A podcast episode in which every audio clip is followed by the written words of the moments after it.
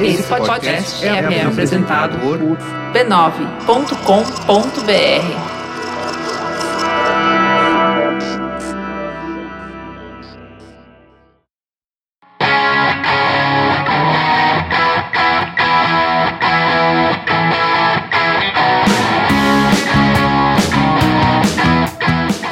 Olá, seja muito bem-vindo ao Tecnicalidade e Tecnologia nos Mínimos Detalhes. Meu nome é Rodrigo Gonzalez e essa semana, no episódio 82, a gente tem uma convidada extremamente especial. Essa semana o Rafa não vai poder se juntar a gente.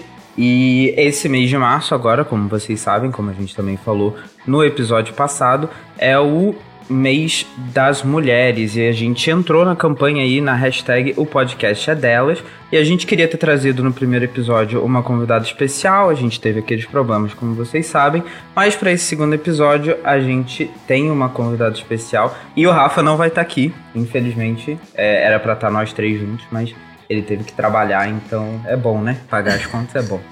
É, e a gente chamou a Bia Kunze, a garota sem fio, que ela que é, enfim, uma pessoa incrível, maravilhosa, que eu admiro muito e que o Rafa está perdendo por não estar aqui. Então, Bia, muito obrigado por estar participando aqui do Tecnicalidade. Oi, Rodrigo, obrigada pelo convite. Olá, ouvintes do Tecnicalidade. Primeira vez que eu tô aqui, né? Uma honra imensa conversar com vocês. E Rafa, na próxima você vai ter que estar tá também, hein? Não tem desculpa. Já fica o convite para você para você participar de outros Tecnicalidades com o Rafa, comigo, Ótimo. com todo mundo junto. Já está aceito. Olha só, olha aí. No futuro vocês verão mais Biacuns aqui no Tecnicalidade. Enquanto isso, enquanto o, tec o próximo Tecnicalidade com a Bia é, não chega, você ouve esse aqui e aproveita para ouvir também os outros podcasts da família B9 lá na, no b9.com.br barra podcast. Você vai achar aí podcast para tudo quanto é tipo de gosto, de gênero. Você gosta de uma conversa mais informal, você gosta de bate-papo sobre livros, você gosta de videogame, você gosta aí de tecnicalidade, você tá ouvindo aqui, de tecnologia, você tá ouvindo aqui o Tecnicalidade. é, então você pode ouvir lá no b9.com.br barra podcast. A família de podcasts que mais cresce nesse Brasil. Beleza? Então hoje a gente vai fazer um episódio um pouquinho diferente. A gente vai. A Bia separou aí uns temas muito uhum. bacanas pra gente comentar. E a gente vai falar um pouquinho sobre isso. Bia, fala aí o que, que você separou pra gente, pra gente comentar um pouquinho mais. Bom, eu queria comentar com os nossos ouvintes aqui coisas que eu tô empolgada no momento, né? Algumas uhum. coisas que estão fazendo diferença na minha vida, né? E eu quero falar um pouco de tablets, né? A gente acompanha mercados, números e sabe que deu uma estagnada, mas eu acho que tablet ainda é um produto que está um pouco subutilizado, né? O pessoal pensa mais em navegar uhum. na internet, jogar, entreter os filhos com a galinha pintadinha, esse tipo de coisa, né? Mas é uhum. muito mais que isso, né? E a minha paixão no momento é tablet com caneta. Olha, uhum. é uma descoberta incrível. Eu vou falar mais ao longo do, do podcast para vocês como ele fez uma diferença na minha vida no ano passado, em 2017. Aí ah, eu também gostaria de falar um pouco de câmeras. Sabe também que o mercado do smartphone parece que parou as novidades, não tem muito mais o que inovar. Então, é, vamos ver o que, que a indústria está reservando, né, aí para as próximas gerações, principalmente empresas de ponta aí, né, que ditam tendências. E agora saiu o Galaxy S9, eu queria falar um pouquinho da câmera dele, essa ideia aí de colocar um pouco de inteligência artificial em câmeras. Será que é uma ideia que promete? Será que a galera vai gostar? É uma coisa que dá para questionar bastante, né? Com certeza. E por fim, meu gadget favorito, que eu vou falar mais pro final do programa. Posso contar agora ou deixa como surpresa? Deixa como surpresa, a gente, tá a gente puxa pro finalzinho. Tá bom, combinado.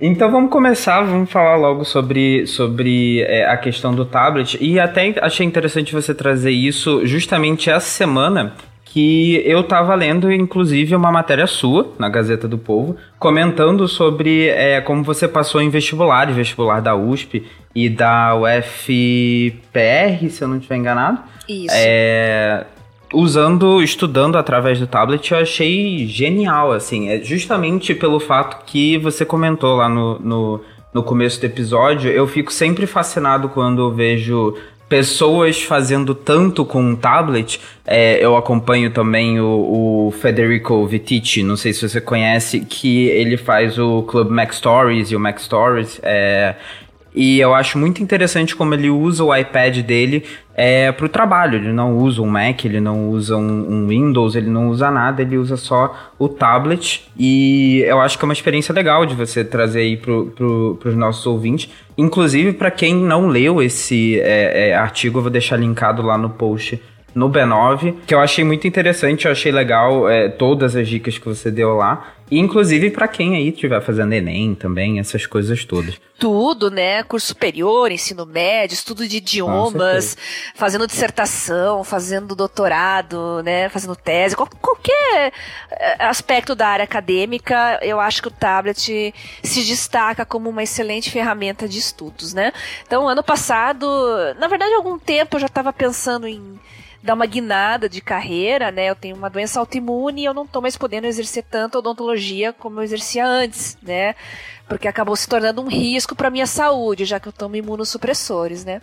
Então, meu plano B era ir para a parte de pesquisa, né? Claro, estou também atuando no jornalismo, tecnologia, rádio, jornal, etc. Mas o meu DNA é a área da saúde, é o que me empolga, é o que faz o olho brilhar, e aí eu decidi, por que não juntar a tecnologia com a área da saúde?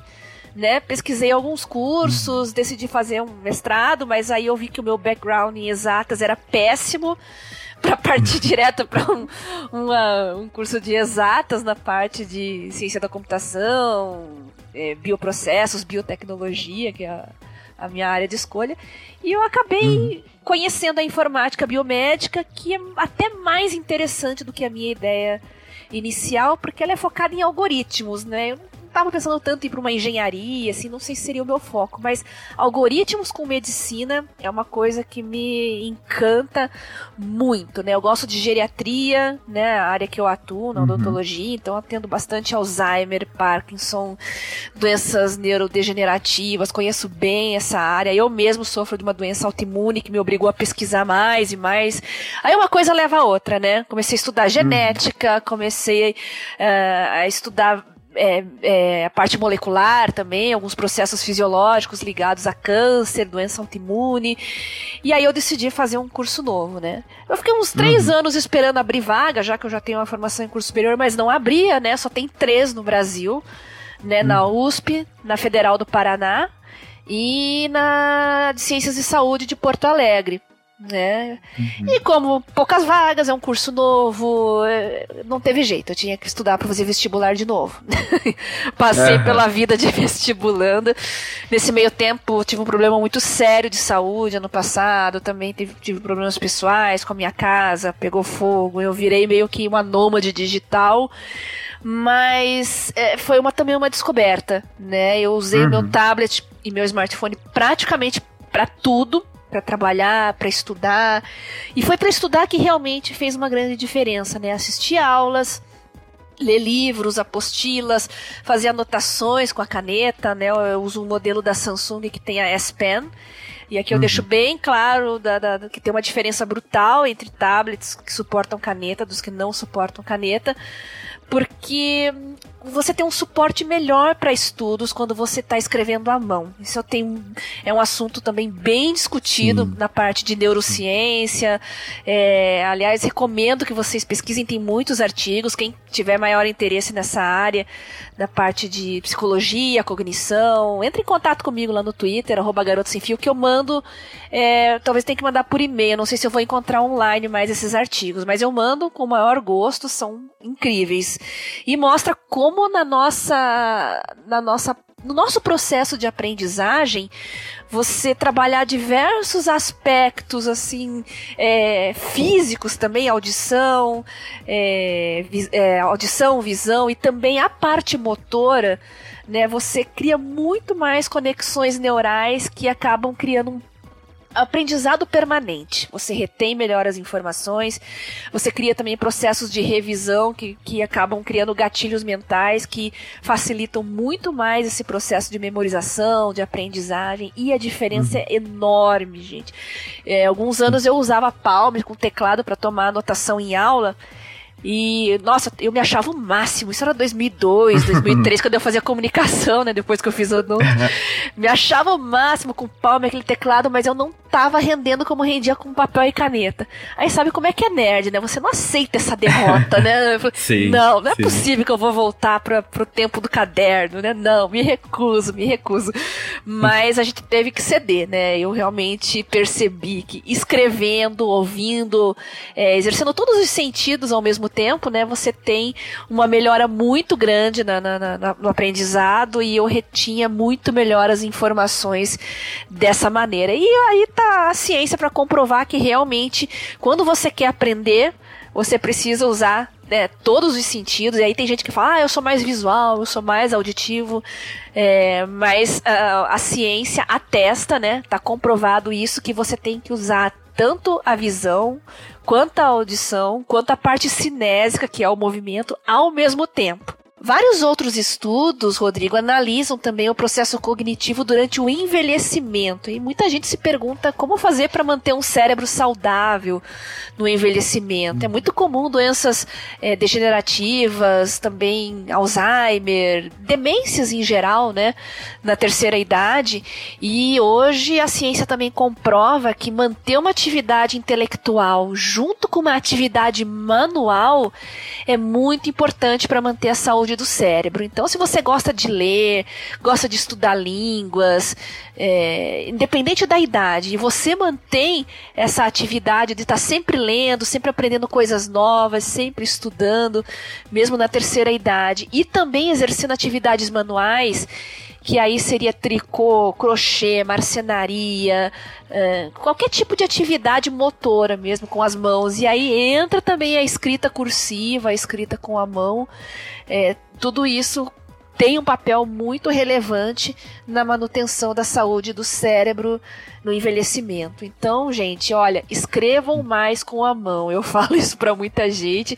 Quem trabalha com TI fica desesperado, fala, eu nem tenho mais letra, porque faz muito tempo que eu não escrevo, acho que vira um negócio é, completamente sei. ilegível, mas não se desesperem, gente, isso é reversível. Você teve que escrever na época da escola, no caderninho, isso é uma questão de hábito.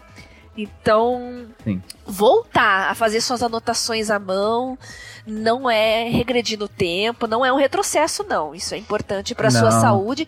E, claro, a gente está no mundo digital, por que não usar um suporte digital para esse tipo de coisa. Então, foi muito importante para os meus estudos, eu tive um resultado bastante satisfatório, embora por conta de todos os problemas eu não tenha coberto totalmente o edital. Olha só, eu estudei entre 50 e 60% tá. só do conteúdo para o vestibular, mas eu fiquei muito feliz que tudo que eu estudei, eu tive um índice de acerto de 90% né? E memorizei ah, muito bem as informações. Se você me perguntar qualquer coisa, até hoje eu lembro.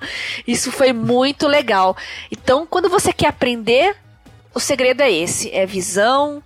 É, a audição e a parte cinésica também, escrever com a mão. Agora, quando você vai produzir, compor um texto, aí você pode abrir mão do seu teclado tradicional, do seu computador, para enfim, para desenvolver suas atividades. Mas quando você quer que algo entre no seu cérebro, use todos os, os artifícios aí da escrita, da audição e da visão. E quando você quer compor uma coisa que uhum. sair da sua mente, aí você pode usar mais o teclado.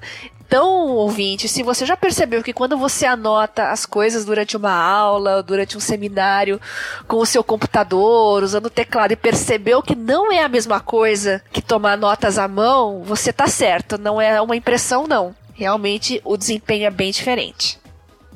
Sim. O, o, é, é, até curioso você falar isso. Eu comecei um curso é, justamente hoje, inclusive, é, e isso foi uma das coisas que me perguntaram. Eu não lembro quem me perguntou isso, mas é, é, é, quando, quando me perguntaram se eu ia levar um computador, um notebook, alguma coisa assim, eu, eu, eu não consigo. Não é, não é algo que, que eu acho que eu acho fácil fazer anotação é, no próprio computador, porque escrever, eu acho que é, existe, existe o problema grande do fato de que você está limitado ao que está na sua frente do teclado né? Então você não é. consegue fazer muito bem aquela questão de às vezes você quer é, sublinhar ou marcar numa caixa, que é uma coisa mais que é, para mim chama mais atenção quando eu tô lendo um texto, é, ou quando eu tô lendo alguma coisa que eu anotei, eu gosto de marcar alguma coisa importante num quadrado, num retângulo. Certo. É, porque é, me ajuda a ter aquele, aquele auxílio visual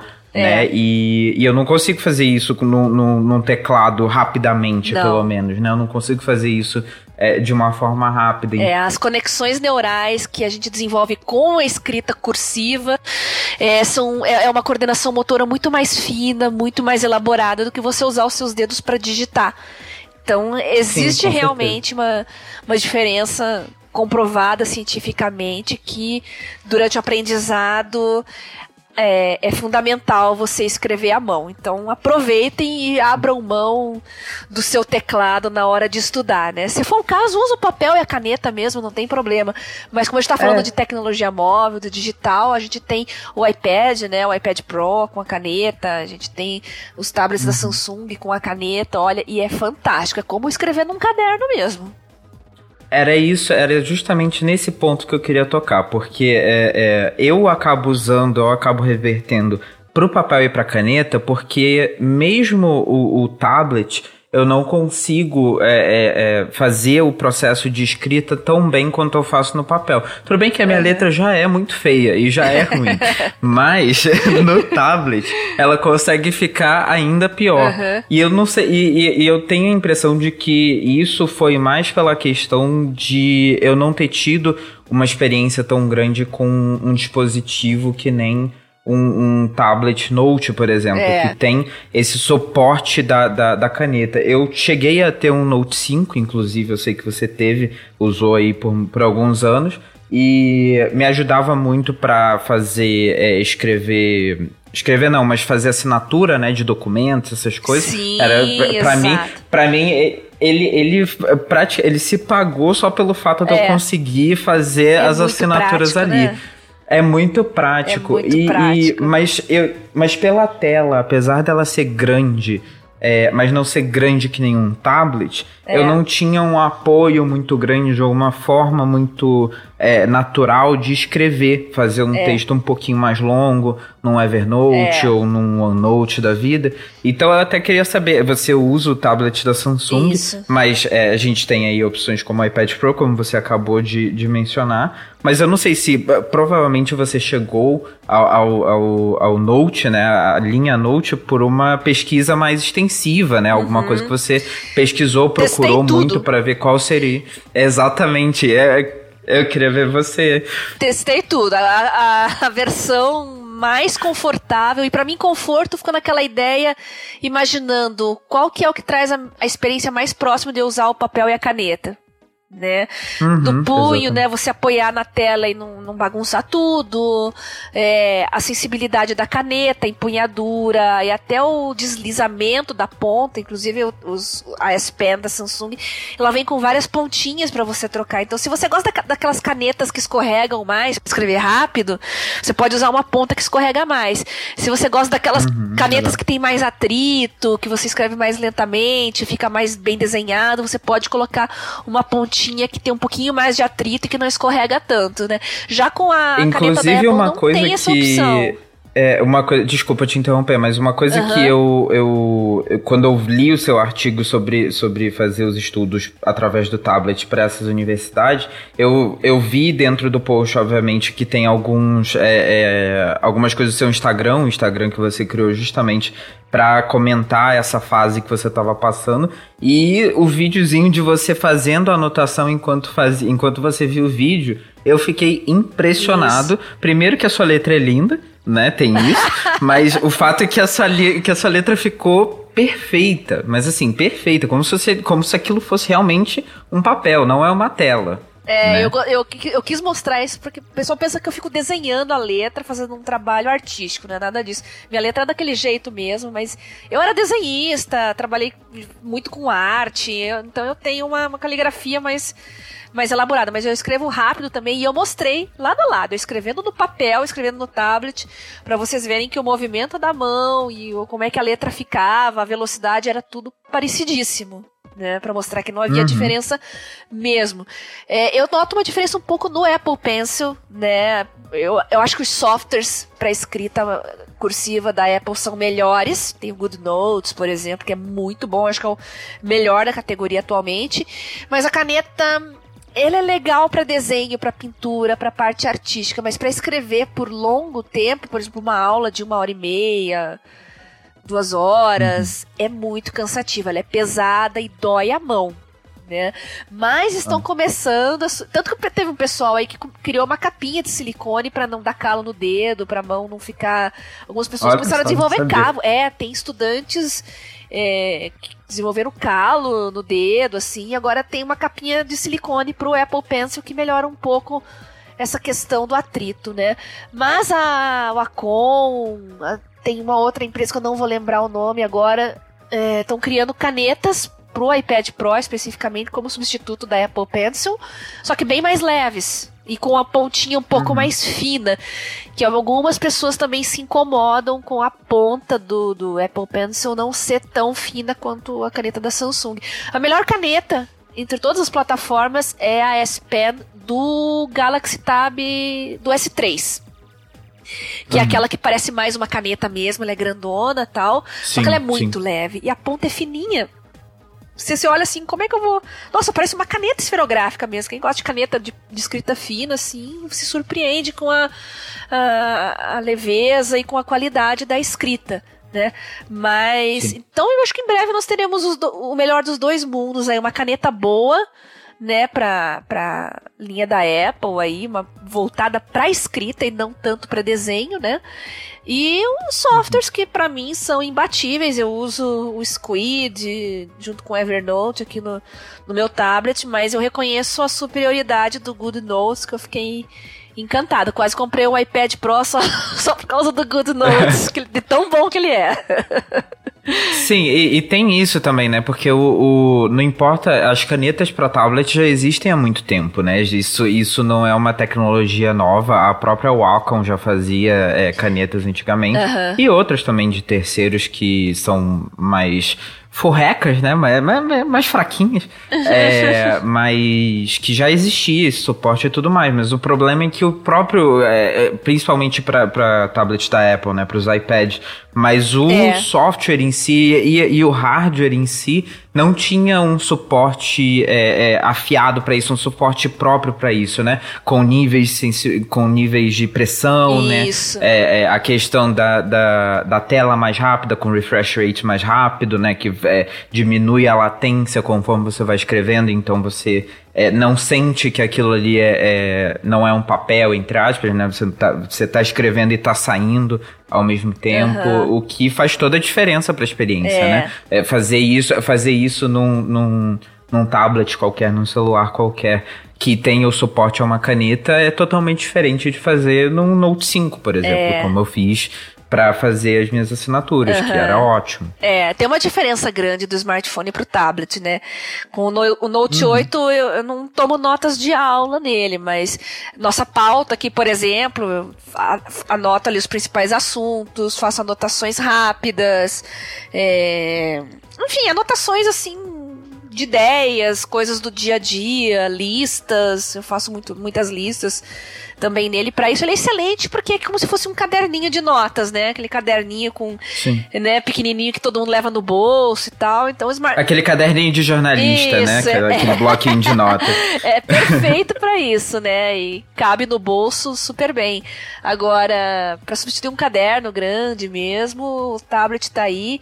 E não tem só a opção da folha com a pauta de um caderno caderno universitário, por exemplo. Né? Se você estuda exatas, você pode usar um quadriculado, você pode usar um pontilhado, para uma aula de cálculo, para fazer fórmulas, numa aula de geometria analítica, né? Você faz as linhas, o software ele, ele automaticamente deixa ela reta. É fantástico isso. Você faz uma linha ali toda é torta e ele conserta para você, né? Imagina uma aula de vetores é ali, né? Todo mundo com a régua na mão e medindo e fazendo e você vai ali na eu, isso tem chamado muita atenção dos meus colegas. Nossa, fica tudo retinho e tal. E eu faço muito mais rápido que eles, né?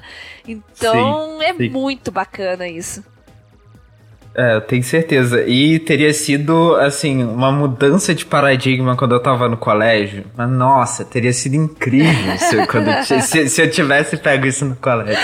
Seria incrível. É. É, e você comentou aí, então, que você usa o, o tablet da Samsung. Eu, eu sempre fiquei curioso para saber o porquê, né? Inclusive, Sim. você comentou que, é, é, tirando a questão da caneta, né? Você comentou que o, o, no iPad, por exemplo, você tem um, um software que você gosta muito, um app que você gosta muito, que é o Goodreads, que Sim. você acha o melhor do, do, do, mercado.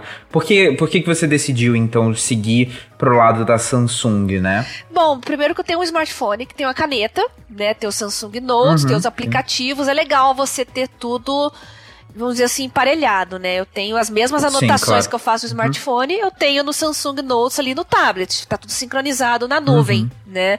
Então essa praticidade é bastante interessante. Além da qualidade da caneta, a gente pensa que não, mas é, como eu falei, eu estava disposta até a, a, ter um, um iPad Pro, né? Mas, uh, uhum. como eu falei, sabe, poucos dias usando a Apple Pencil pra, exclusivamente para escrever, ela não é a mais adequada para escrever. Cansa muito a mão. Eu, nossa, depois de duas, às vezes estudava duas, três horas por dia, é, fazendo listas de cálculos e tal. Nossa, a mão doía muito, muito, muito. Então, hum. é, eu falei, não é ainda, não é dessa vez, né? Também é a primeira caneta. A gente sabe que a primeira geração de qualquer dispositivo é, sempre dá bastante margem para críticas e melhorias, né? Mas eu não deixo ainda de lado a ideia de voltar a usar um iPad com uma caneta, mas uma caneta bem mais leve. Bem mais leve, porque a Apple Pencil é um pouco complicado. Uhum. E já que, é, já que a gente também já acabou tocando um pouco no assunto de aplicativos, né? É, você, então, no, no, no celular, enfim, e no, e no, no seu tablet você usa o Evernote, que eu sei Isso. que você já também, como eu já te acompanho há algum tempo, você usa o Evernote já tem um tempinho. E eu queria saber outros aplicativos que você utiliza aí, é, além do Evernote. Tá, é basicamente o Evernote e o Squid. O Squid é um aplicativo uhum. exclusivamente para anotações manuscritas né? É, o Evernote ainda não é muito legal na parte de ink, né? Que a gente chama, né? Que é escrever direto na tela. Uhum. É, uhum. Mas o que eu faço? Eu uso as minhas notas de aula no Squid e no Evernote eu coloco anotação de aula, é, slide do professor e coloco às vezes material de apoio, PDF, fica tudo da mesma nota. Então se eu quero revisar um assunto, é legal porque eu abro o Evernote e eu tô vendo tudo ali, eu tô vendo simultaneamente os slides, as minhas anotações e também uhum. PDF, né, material de referência, de leitura.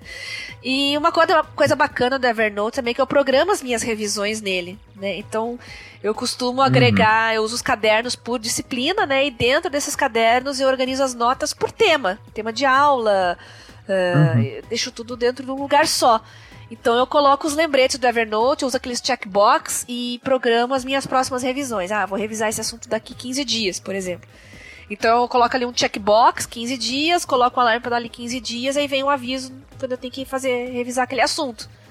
Então isso é muito uhum. prático e eu, eu programo revisão de 7 dias, revisão de 15 dias, revisão de 30 dias. É, não toma muito tempo, né? Se você fizer revisões é, dentro do, do de forma que você fuja daquela chamada curva do esquecimento, né? É uma velha uhum. história. É um pouquinho todo dia. Não é se matar de estudar às vésperas que vai fazer diferença. Talvez você faça uma boa prova, mas no dia seguinte você esqueceu tudo. Então, para você reter mesmo a informação e ter um aprendizado mais permanente, dedique ali alguns minutinhos para fazer a revisão, né? Na, numa semana, depois na outra semana, Sim. até porque os assuntos vão acumulando também. Então é 5, 10 minutos cada assunto, você relê ali e logo você bate o olho, você já está familiar naquele assunto, então a repetição faz com que você é, é, memorize melhor. Claro, isso funciona para algumas áreas, para outras não, né? Para exatas é minha técnica é revisar e fazer exercício sempre naquele assunto, né? Mas talvez para biológicas, né, que tem muita memorização, é, áreas que tem muito termo técnico para você lembrar, é bastante interessante você fazer essas leituras rápidas das anotações para não esquecer mais. E uh, além desses de, de, escrita especificamente, algum outro te ajudou nessa situação? É, Deixa ver da. Da, da, da revisão mesmo? É, de, não, é, essencialmente é... é... o Squid com o Evernote. Essencialmente é isso. Às vezes eu fazia mapas mentais, né? Alguns assuntos têm muita nomenclatura, terminologia. Uhum. Aí eu acabo fazendo mapas mentais, né? Citologia, biologia molecular, é um assunto cheio de nomezinhos, né? Então é, não dispenso as anotações à mão, mas eu faço mapas mentais também para fazer revisões. E eu, às vezes eu uso o Simple Mind. Eu prefiro fazer mapa mental à mão, mas tem uns mapas que ficam gigantes, assim, você tem que espremer a letra. então aí sim, eu faço no sim. software mesmo, que fica mais bonitinho para poder visualizar depois, né? Eu uso o leitor de PDF, né? Também, normal. Deixa eu ver o que mais aqui. Uhum. Que eu uso o Shodo. E. É, pra estudar é isso mesmo. Só. E, e Kindle, eu uso muito livro digital, eu compro bastante livro. Isso ajuda, uhum. tá ajudando bastante também. Eu tive a sorte de encontrar. É, todos os meus livros no formato digital. Então, o único peso que eu carrego é anatomia, porque a anatomia é Atlas, né? E uhum. Atlas é, de anatomia é bem caro e eu já tinha um, aqui já de, de, alguns anos, né? Não ia comprar outro, então esse eu uso de papel mesmo. Justo. É, 600 reais, gente. 600, 700 reais, eu acho. Um preço atual de um Atlas bom, né? Então, não, não dá, né? Claro, eu vou usar o que eu já tenho. Não, não dá mesmo. É. Bom, nosso próximo assunto aqui no podcast, né, aproveitando o gancho do lançamento do S9, são câmeras, né? O que, que a gente pode esperar das câmeras e smartphones aí para as próximas gerações, Rodrigo? Como é que é o seu grau de exigência com câmera de celular? É, isso, isso é uma coisa, isso é uma coisa curiosa, porque é, eu acho que o que muita gente espera é que o, o as câmeras vão ficando extremamente melhores e fazendo é, diferenças absurdas de um ano para o outro, assim como é, é, esperam também que o smartphone evolua de uma forma é, absurda de, de um ano para o outro. Mas é, tirando o fato que vai ser refinado, né, de um ano para o outro, o que eu espero que seja para o futuro, né, para o futuro dessa tecnologia é justamente que as fotos em, em, em, ambientes escuros melhorem, porque é o único ponto que ainda existe algum problema é, é nessas câmeras de smartphone.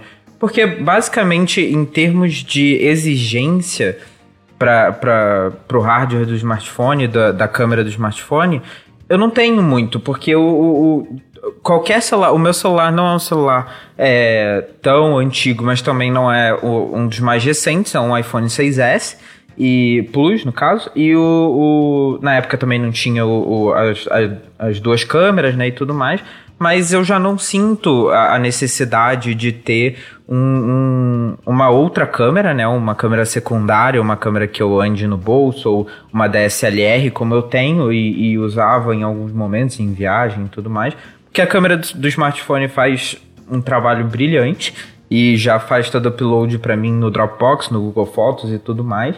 É, o Galaxy Note também, que também não é um celular é, tão antigo, mas também não é novo, né? Não é um celular extremamente novo.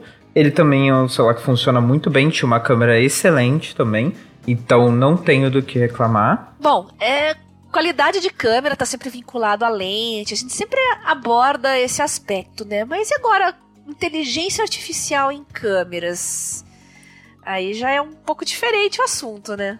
Não, totalmente diferente. Eu acho que é, é até não, não, não era não é algo que eu penso também como você falou é, é como eu disse para mim o, o, importante da câmera é justamente a foto que ela tira o, o momento que ela captura e não o, o, o que está por trás disso né o software que está por trás disso necessariamente mas o, a, acho interessante que você tenha levantado esse assunto eu queria realmente saber de você, né? O que, o que, que você acha que vai mudar, né, com inteligência artificial no, no na câmera? Porque, para mim, tudo que a gente tem visto hoje de detecção de cena, tá, é legal, mas não é algo que vai mudar muito a qualidade da imagem. Uhum. Só vai, talvez, aplicar uma ou outra é, configuração que talvez ele não aplicaria no automático, mas não, não é algo que vai mudar drasticamente a qualidade da imagem.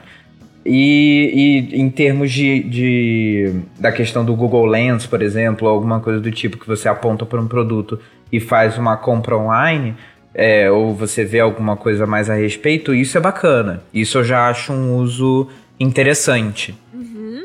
É, a indústria permeia suas, suas tendências muito na receptividade do público com relação a elas, né? Então, achei que a gente acha uma bobagem esse negócio de filtro de cachorrinho, coelhinho. É, a gente dá risada disso, mas se pensar bem, tem uma Sim. tecnologia lascada por trás disso, né? É, ah, você coloca certeza. aquelas orelhinhas lá, o movimento do teu rosto, da tua sobrancelha. É uma coisa bastante sofisticada, né? E não dá para negar que esse tipo de ferramenta faz um sucesso enorme com o público adolescente, público das selfies, né, gente? Então, e quem se liga mais com evolução de câmera, não é fotógrafo, né? câmera de celular. Definitivamente não. Câmera de celular não é fotógrafo, é adolescente, né? É selfie, é efeitos, é filtros, esse tipo de coisa é o que faz a diferença, né? E agora a gente está vendo a incorporação aí de, de novas ferramentas aí de inteligência artificial, é, integração até com mapas, integração com serviços, que acho que é uma coisa que vai ganhar um, uma importância muito grande em breve, né? Uh, detecção uhum. também de, de, sei lá, de alimentos, de objetos, já tem aplicativos na área médica que são fantásticos, né? Um é, que eu acho fabuloso. Tem vários, na verdade, agora, né? De detecção de câncer de pele. Na verdade, ele não detecta câncer de pele, né? Você aponta a câmera, ele vê um padrão de lesão e diz a tua chance de desenvolver uma lesão ma maligna a partir do que você tem ali. Não é nada que seja para substituir médico, não é uma ferramenta de diagnóstico, é uma ferramenta educativa, né? As pessoas passam Sim. a prestar mais atenção nas, nas suas pintas, né?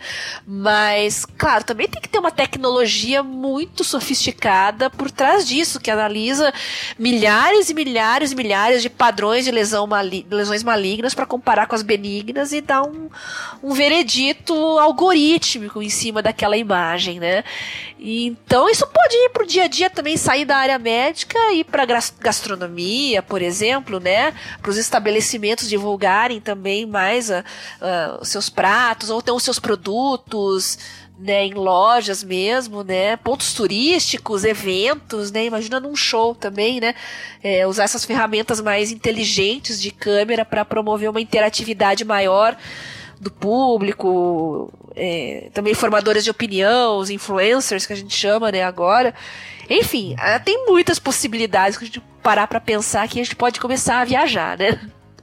Sim, é, o, o, legal é justamente essa questão que a gente está falando, que é quando essa tecnologia permeia na nossa, na nossa realidade, né, no nosso mundo real. Então, uma aplicação de realidade aumentada, por exemplo, como foi com Pokémon GO, como foi com alguns Sim. jogos e com é, é, o ARKit, AR Core e tudo mais que o Google e, a Apple têm, têm desenvolvido aí nos últimos tempos.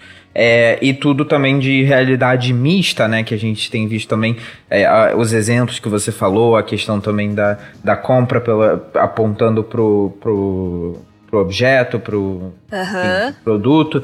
É, isso, tudo, isso tudo é muito legal, justamente porque não é só. A câmera não é só é, aquele. Não é só aquele capturar do momento, é, é colocar congelar é. né, o momento. É. Colocar o momento congelado, mas agora ela se tornou um terceiro olho, né? Um, um, um olho que você pode apontar, você pode pegar aquele, aquele dispositivo que está sempre conectado à internet, ele pode te dar informações úteis. O, o Google Tradutor é, é, um grande exemplo disso, né? Que você é. aponta para qualquer para qualquer placa, qualquer texto que esteja numa língua que você não entende e você vira fluente naquela língua, entre, entre, muitas aspas, né? Entre muitas Isso. aspas. Também o que você falou do, do, do câncer de pele não vai te não vai eliminar é, fazer você aprender uma língua ou ir ao médico para descobrir se você tá com, com câncer é, de pele ou é não. É resolver mas... uma, uma dúvida pontual, né? Uma tradução, exatamente, uma dúvida. Exatamente, exatamente. É para é pra um momento que você não, não, não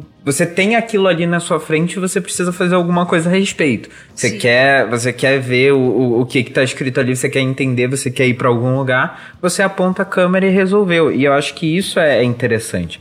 Esse, esse é o novo uso da câmera que a gente já tem, como eu falei antes, as câmeras de celulares estão tão boas a ponto de eu ter celulares um pouco mais antigos e não sentir a necessidade de, de trocar é, é, o, o, celular por conta da câmera, né, especificamente. Exato. Então, então por que, que eu não posso fazer um melhor uso dessa câmera que já é muito boa, é, que já tem uma qualidade excelente para fazer outras coisas, né? Para implementar esse tipo de coisa é, é, que você pode implementar por software. Eu não preciso, é, desde que meu celular seja compatível com o software, né? Sim. né? Eu não preciso atualizar, não preciso trocar de celular, né?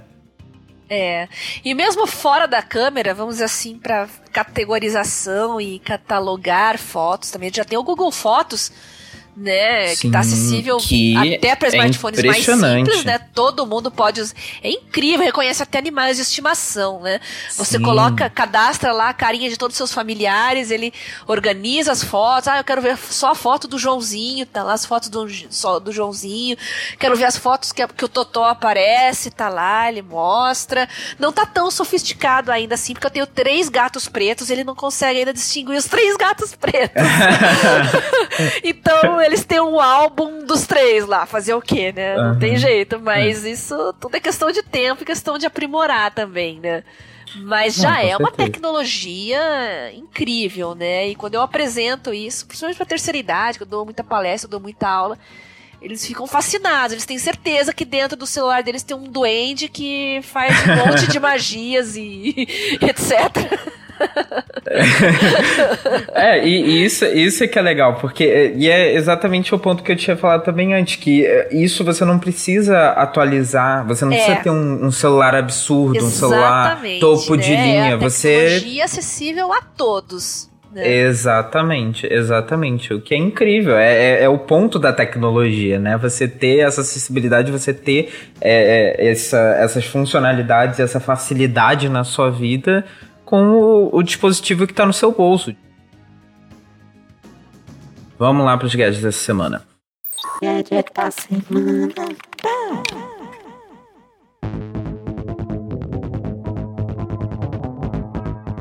Quem já acompanha a Tecnicalidade aí tem algum tempo sabe que eu tenho uma paixão louca por bicicletas elétricas. É, eu gosto muito, acho muito legal. Um monte que eu já trouxe aqui pro, pro, episódio, pros episódios aqui mais antigos. É, eu só não tenho uma porque elas são caras. elas são muito caras. É, mas eu queria muito, eu acho todas, todas incríveis e um conceito muito legal também. E essa bicicleta que eu vou falar aqui, ela é elétrica também, obviamente, como vocês podem imaginar. E ela é até um pouco parecida também com muitas outras que eu já falei aqui, mas ela tem um fator diferencial que eu achei interessantíssimo. É a Cavern, Cavern, não sei pronunciar esse nome, é um nome X da vida. É, ela tem um motor aí de 250 watts, ok, potente, o, o comum até. 50 km de autonomia de bateria, show, vai até bem longe. E chega até 25 km por hora, o que também é incrível. É, funciona com pedal assist aí, então vários níveis diferentes. Então, se você quiser até desligar totalmente, você pode usar como uma bicicleta normal. Se tiver também sem bateria, também ajuda, né? É, a bateria é removível e vem com uma caixa de som Bluetooth também integrada, que é, é estranho um pouquinho, mas, mas é legal. É, o, que eu achei, o que eu achei interessante é justamente que a empresa oferece junto, ou na verdade separado, que é um acessório, é um power pack que você pode carregar é, esse power pack com energia solar. Você compra o power pack com uma uma, um painel própriozinho dele de energia solar com receptores lá, os captadores de energia. Então, compra o acessório, você tem esse painel solar, conecta na bateria, é, coloca no sol, obviamente, né? E começa Fantástico. a carregar. Depois você coloca uhum. na bicicleta e pronto. É, é, é, pronto para a bicicleta. Sim, exatamente. Eu achei, achei fantástico, porque você pode usar. Se você está preocupado em usar a, a bicicleta também para é, proteger o meio ambiente e tudo mais, ao invés de você. Você já usa a bicicleta para economizar em combustível, essas coisas todas. E você é. ainda pode aproveitar e tra trazer energia limpa, né? Botar aí com energia Legal. limpa, que é a energia do sol, que é muito bacana. Eu achei, eu achei interessantíssimo, como eu falei, e, e, Cara, eu só quero uma, não tem nem o que dizer, mas Poxa, ela é absurdamente cara, é custa agora, 1.050 né? euros, então é, é, é difícil. É, é, uma coisa que devia ser mais desenvolvida no Brasil, né? Uma bike elétrica com possibilidade de, de carga solar, às vezes até embutida na, na própria bike, porque, gente, nós somos um país com sol o ano inteiro né? Tinha que ser mais aproveitado isso, né? Sim, com certeza. É, mas não é, não é para agora, mas será para breve. Não, com então. certeza. é, espero que sim. É. espero que sim. Bom, quanto a mim, é, na verdade, não vou falar exatamente de um gadget, né? Vou falar de um serviço, mas é, serviço é gadget também, né? A gente tá num tempo de redes sociais, as pessoas estão impacientes para tudo, querem tudo para ontem, é, a, a, a, atenção também das pessoas está limitadíssima, estão cada vez mais sem foco. Então, e muita gente fala que uhum. gostaria de ler mais, né? Ah, queria ler mais e né? Então eu Todo mundo, né? Todo mundo. Então, leituras mais longas, mais solitárias, mais concentradas, mais profundas. Vai um pouco dentro daquilo que a gente falou no começo do podcast, né? De estudo, aprendizado e qualidade do conhecimento também. Né? Informação não é a mesma coisa que conhecimento, então tem que tomar cuidado com isso. E eu sou uma fã do Kindle praticamente desde o início do serviço, uso desde 2009 o Kindle. É, como gadget, né, é um aparelho fantástico porque você tem uma bateria que dura muito, né, uma tela que se aproxima uhum. da, do livro físico, do papel, né, cansando menos a visão. Além de tudo, é um dispositivo monotarefa, né, você tá lá lendo o seu livrinho sem aparecer uhum. notificação, mensagem, nada que perturbe a, a sua tarefa, né? Então eu gosto muito da nuvem do Kindle porque você não precisa estar necessariamente com o Kindle, você não precisa necessariamente ter um Kindle. Você pode instalar o aplicativo ali no seu computador, no seu smartphone. O smartphone é, é uma coisa que está com a gente o tempo todo né? Você tá, vai na rua, vai em qualquer lugar, às vezes você tem um tempinho ocioso ali na sala do médico, então você tá uhum. numa fila, tem que ir a algum lugar que você vai perder ali uns 15, 20 minutinhos. E poxa, se você pegar todo dia esses 15, 20 minutinhos que você perde aí com bobagem, no final do mês você vê que poderia ter lido um livro inteiro. Né? Então, o aplicativo é gratuito, você já tem o seu smartphone, embora eu recomende Sim, fortemente o dispositivo do Kindle, né? Mas se você tem um smartphone, você já pode instalar o aplicativo. Tem muitas promoções, uhum. livros, é, muita promoção de livro, tem livro gratuito também. É, vale a pena explorar. Se você também domina o inglês, ou se você não domina, quer é, manter o seu inglês em dia, né? Tem muitos títulos que a gente não tem em português ainda e que você principalmente na área de, de, de, TI, né? É uma área bem pujante, uhum. assim, em termos de novidades. Então você pode praticar o seu inglês também, sempre lendo alguma coisa num idioma que não é o seu, né? Para você forçar um pouquinho aí a sua, seu conhecimento de uma língua estrangeira. Então eu acho que vale a pena a gente falar mais. Todo mundo conhece, mas acho que pouca gente usa. E se você, sei lá, você usa transporte público, você perde uma hora por dia ali no metrô, no ônibus. Coloca na ponta do lápis, veja o que, que você poderia ler, é, estudar, o que, que você poderia fazer nesse tempo com o seu smartphone na mão, ao invés de ficar com o polegarzinho ali rolando, rolando, rolando a timeline infinitamente. Né? Eu até postei no meu blog quando você jogando Candy Crush. Claro que às vezes você tá cansado, estafado, teve um dia ruim, você quer dar uma relaxada.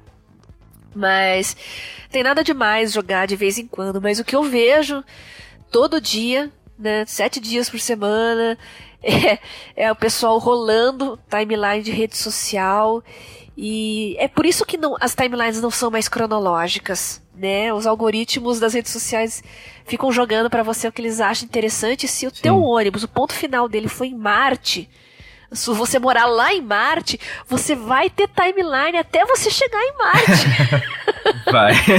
então é, é, um buraco vai. negro, gente. Buraco negro de rede social é uma coisa assim assustadora. Então, cuidado, você não vê o tempo passar. Você vai lá, vou ficar cinco minutinhos no Facebook. Virou 50. Uhum. Vocês sabem disso, né? Sim. Então, se você tá com esse problema, excesso de rede social, não consegue largar é, desinstale o seu smartphone. Não precisa cancelar sua conta. Só desinstale do seu smartphone e instale um, o Kindle. E, não, todo dia, quando eu tiver só quando eu tiver indo, na volta eu jogo, beleza, vou estar tá cansado, mas na ida, vai lá, leia ali umas, umas páginas do seu livrinho, no final do mês você vai ficar muito feliz com o resultado, eu garanto isso para vocês. Sim, com certeza. E, e o Kindle é, não, é, não é caro, né? É, é um dispositivo extremamente barato. E muito bom, funciona muito bem. Eu tenho, inclusive, o meu irmão, quando ele, ele chegou a comprar um iPad um tempo atrás, e ele me deu o Kindle que ele tinha comprado de um amigo, um legal. Kindle Paperwhite de primeira geração. Olha, primeira geração, lá, lá. E funciona que é uma beleza, até hoje. Funciona. Até hoje. Exatamente. Não tem tanta diferença, assim, entre os Exatamente. aparelhos né, de uma geração para outra. Basicamente, é, espaço de armazenamento, gente, ninguém vai colocar 10 mil livros num Kindle para ler todos, é. né? Então, não se preocupe muito com isso. É, qualquer um já serve, mas a dica que eu tô dando aqui é que você não precisa nem comprar o seu Kindle. Instale ali no seu smartphone agora. Você tá ouvindo esse podcast, instale ali agora e firme o compromisso com você mesmo, que já a partir de amanhã vou tirar meia horinha por dia ali, pega um livro qualquer ali que tem ali na Kindle Store, tem muita promoção, tem muita coisa legal, é, e você já começa a ler amanhã Sim. mesmo. E se você quiser uma dica aí de livro interessante para ler, é, aproveita que você vai largar um pouquinho as redes sociais de mão, aproveita para ler um pouquinho também sobre produtividade né? É, eu comecei a ler agora o, o livro GTD, né, do David Allen, que é base para o GTD, o método de, de produtividade. Então, é um bom livro, não é caro, acho que é uns 20 tantos reais, está constantemente em promoção também, então é, vale a pena, vale a pena ler, eu tô achando bem bacana. Exatamente importante é. é. ler, não importa o assunto. Pega uma coisa que você gosta, romance, pode ser Harry Potter, não tem problema, gente, sem preconceito nenhum. Você vai dar uma relaxadinha, vai é, descansar um pouco. Então, um livro que você já conhece, que você goste muito, aquele que você já leu três, quatro vezes, baixe ele em inglês, já que você conhece a história, pratica o idioma. Então também é uma, uma boa opção para você reforçar aí o seu inglês, o seu alemão, o seu espanhol, seja lá o que for. Sim, com né? certeza. Muito bom, Bia. É, vamos pro pet, então? Vamos lá.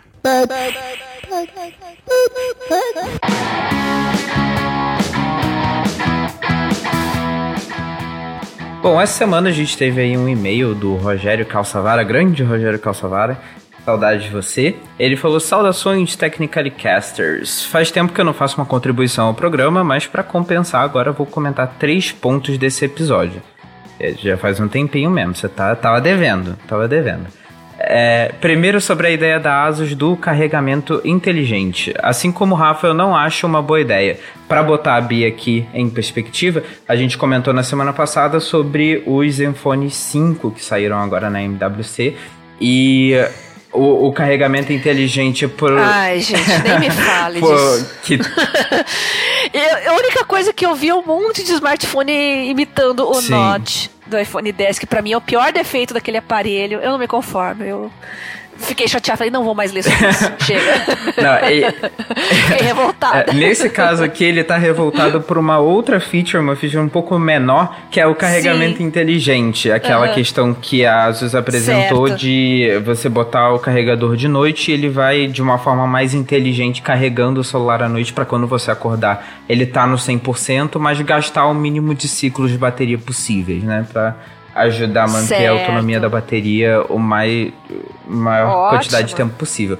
Ele acha que não é uma boa ideia. Ótimo. Eu achei uma ideia meio, é, não sei, pode ser que sim, pode ser que não. Ele acha que não é uma boa ideia, assim como o Rafa também ah, não acha. Olha, é, vai depender da eficiência mesmo desse software aí, desse sisteminha, né? Eu acho que a gente vai ter que esperar ver na prática como é que ele vai se comportar para poder emitir uma opinião. É, né? exatamente. Eu acho que desde que quando eu acorde ele esteja em 100%, não importa o que, que ele fez durante a noite, né? Se me der um mais autonomia é, de bateria é. no final do dia, ótimo. Se der, é, conseguir dar, dar claro. menos, usar menos ciclos de bateria, perfeito. para mim, eu, eu, eu aceito. Com certeza. Acho que todo mundo hoje em dia não faz mais uma carga mais só por dia. Provavelmente no meio do dia lá você dá uma carguinha no seu Sim. aparelho, né? Então, não é. Os ciclos agora. Eu acho que a gente tá usando muito mais ciclos dentro de um determinado período uhum, de tempo. Com né? certeza. É, ele continua aqui. Quando coloco para carregar, quero que carregue no menor tempo possível e que fique nos 100% enquanto ele estiver na tomada. Por mais que a possibilidade de ter, de ter que sair no meio da madrugada seja baixa, quando isso acontecer eu quero ter 100% de carga no smartphone e não 80%. É, questão de opinião, né? Aqui não tem muito muito que fazer. É. Vamos ver, é, se, vai vamos ver se vai dar certo. É, outro ponto que eu quero comentar é sobre o equipamento 4G que pesa tanto quanto um saco de açúcar. Esse equipamento 4G ele está comentando do 4G que foi para a Lua. É, recentemente, que eles estão levando o 4G lá para a Lua, é, mas que, exatamente como a gente também comentou no episódio, faltou detalhar um pouco mais a informação. É, existem sacos de açúcar de 50 quilos, ele continua comentando. Então, sobre qual saco de açúcar estamos falando? Isso faz todo sentido. Tem açúcar de 1 quilo, açúcar de 50 quilos, açúcar de sei lá quantos quilos. E tem o saquinho de, de, de, de açúcar que estou na Exatamente. Também, né? é um exatamente. Pode ser qualquer um desses, a gente não sabe. É, a gente, quando, quando a gente descobrir, a gente conta aqui no podcast, pode deixar. É, ele continua falando que, por fim, e o mais importante é ser pessoal pro Rodrigo, me senti até importante aqui. É, como assim você não consegue pensar em outro fabricante de chipsets além da Qualcomm? E a MediaTek? É, a gente comentou na semana passada, Bia, que o, a Qualcomm anunciou aí o Snapdragon 700, é, a linha 700. Isso. Inclusive, intermediário É, premium, exatamente. Né? Inclusive, até eu queria saber qual é a sua opinião quanto a isso, porque eu achei uma, uma, uma opção que não fez muito sentido na minha cabeça. Eu acho que ele já tem o, o Snapdragon 600, que já é uma boa opção para os intermediários mais, é, mais intermediários, até intermediário premium. Eu achei é, é, bacana, achei suficiente. Não, não, não sentiria necessidade de mais do que isso, né? É, o objetivo desses intermediários premium é não deixar a desejar no processamento, né? Mas não, embora não seja igual um topo de linha, um mais avançado tecnologicamente falando, mas trazer um pouco mais de autonomia, que acho que é também a exigência maior dos usuários hoje, né? Então, é, esses chips mais inteligentes que se adequam conforme o, o, uso do smartphone, né? Conforme algumas aplicações estão demandando mais processamento, outras menos, então ele vai adequando a autonomia a isso. É pura e simplesmente uma necessidade de mercado, Sim. né? Tem gente que não vai dar tanta bola lá para os benchmarks, aquelas coisas que só nós nerds gostamos, né? Então, uh, às vezes aquela bateriazinha ali, os 20% extras no final do dia, para muita gente vai fazer mais, mais diferença do que desempenho propriamente Sim, dito, né? Com certeza. Ele continua aqui. E para não ficar só no discurso, eu te dou os números. Segundo o site GSM Arena, existem disponíveis no mercado atualmente 230 modelos de smartphones com chip Snapdragon, 33 com Exynos, 18 com Kirin e 94 com o Hélio da MediaTek. É, eu, eu, eu, realmente me esqueci da MediaTek, não porque eles não fazem muitos, é, não tenham muitos smartphones com esse dispositivo, né, esse, esse processador. Ele Realmente eu esqueci na hora do podcast. Desculpa, realmente eu me senti, me senti mal agora por ter esquecido. É, porque também ele, ele continua. É, mas independente disso, fica uma certeza que é imperdoável imperdoável, a palavra que ele usou, um podcast de tecnologia de tão alta qualidade e que preza pela acuidade da informação deixar de mencionar os chips da MediaTek. Me desculpa, Rogério, foi mal, desculpa. Peço perdão pelo vacilo. Espero que você possa me perdoar pro próximo episódio, que você continue ouvindo é. o podcast com a gente. E obrigado pela, pelo, pela é. correção, né? Pela lembrança aí do, do chip MediaTek. É. é. A gente tem, inclusive, várias fabricantes aqui no Brasil que usam Sim. MediaTek. Ele é bem diferente a categoria de produto que, de um Snapdragon 800, por exemplo, né? De um mesmo de um 700, talvez, é um pouco diferente do MediaTek, Sim. né? A gente falou aqui no podcast hoje, a gente está falando de câmeras com inteligência artificial, câmeras com realidade aumentada. Gente, tudo isso a tecnologia dos processadores vai ter que acompanhar. Com certeza. Né? E nesse ponto a Qualcomm está muito mais bem preparada né, do que a, a, concorrência. Isso a gente tem que admitir, né? Até a Intel jogou a toalha, né? Pra vocês verem que a Qualcomm manda mesmo no pedaço, né? Mas o grosso mesmo da população mundial, gente, quer quer usar a sua rede social, quer fazer a fotinho do dia a dia, não é lá muito exigente, né? Quer que tenha bateria no fim do dia, que cumpra as tarefas básicas e nisso MediaTek manda muito Sim. bem, né? Eles têm, costumam ter boas auto autonomias assim de, de, de de intermediários e de, de entrada também. Aqui no Brasil a gente tem a Quantum, né? Que é uma parceira da, da MediaTek uhum. e eu gosto muito dos aparelhos uhum. da Quantum. É, os aparelhos deles são muito bacanas. Bacana, Bia. É, obrigado para todo mundo que ouviu aí o podcast. Infelizmente ele está chegando ao fim. Não queria que chegasse ao fim, mas chegou ao ah. fim. o que você achou Adorei participar, adorei, foi muito bom. Vou esperar o convite pro próximo. Ó, oh, Rafa, não vai dar o bolo dessa vez, não. Não, não, ele não vai dar bolo dessa vez, não. Eu tenho certeza, é, tenho certeza é. de que na próxima ele não falta. Não, tô brincando, tô brincando. Rafa, meu amigo, beijo, Rafa. é, o que, que você achou do episódio de hoje aí, ouvinte? Por favor, manda uma mensagem lá pra gente no tecnicalidade.b9.com.br.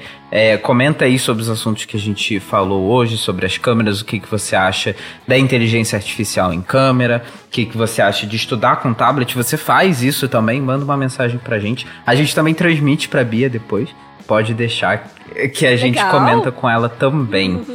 é, não deixa Legal. de apoiar a gente também lá no Padrim, padrim.com.br barra tecnicalidade, ajudar com um dinheirinho que dá uma boa força pra gente. Mas se você não puder ou não quiser pagar nada, você também pode ajudar o podcast divulgando aí para alguém que não conhece a mídia podcast, indicar a família B9, indicar o Tecnicalidade, ou também para alguém que já conhece, que curte tecnologia, que quer ouvir aí mais bate-papos com Biacuns aqui no Tecnicalidade, e também deixar cinco estrelas lá no iTunes, que ajuda a gente a ser descoberto por outras pessoas também de uma forma mais orgânica também, né?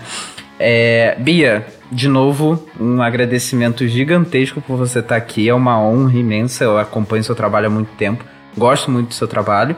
E onde que as pessoas podem te achar aí nas internet para continuarem seguindo seu trabalho e ouvindo você pela internet?